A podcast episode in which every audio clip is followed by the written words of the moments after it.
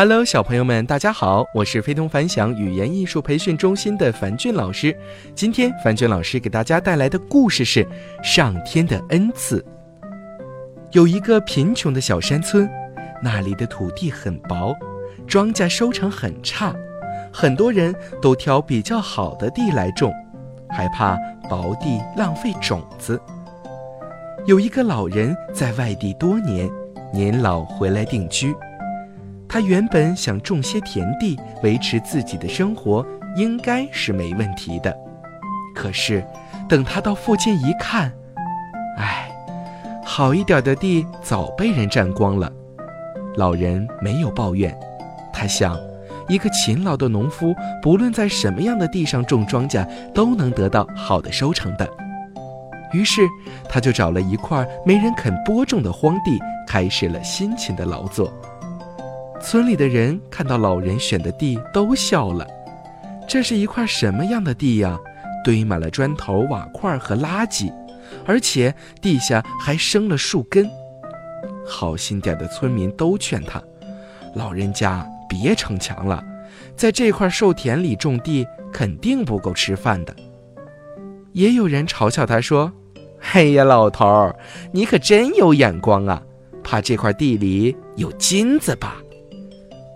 老人对他们的话装作没有听到，他一声不吭，开始埋头苦干，先清除了砖头瓦块和垃圾，又铲除了地下盘绕的树根，然后开始平整田地，播种施肥。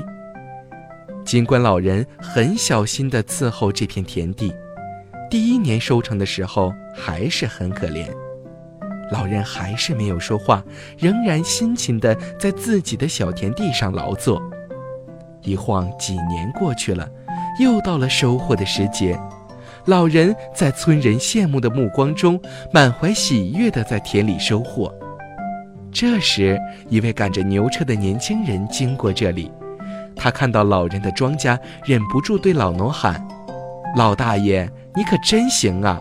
在这个穷山沟里，还能拥有这么一片肥沃的土地，真是上天恩赐呀！老农夫擦了一下脸上的汗珠，大声回答说：“是啊，年轻人，上天是恩赐给我这块宝地。不过，这个上天不是我哀求来的，而是实实在在干出来的。”小朋友们。人们只看到了农夫的好收成，却并没有注意他整理荒地时候的艰难，没有看到他所流出的汗水。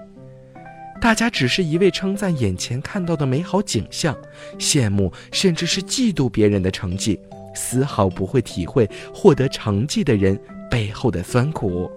一个人应该有悟性，当你能够悟到别人成功的道理时，你就已经踏上了成功之旅。好了，小朋友们，不知道你们有什么感悟呢？赶紧去悟出道理吧。今天的故事就到这儿了，早点休息吧，晚安。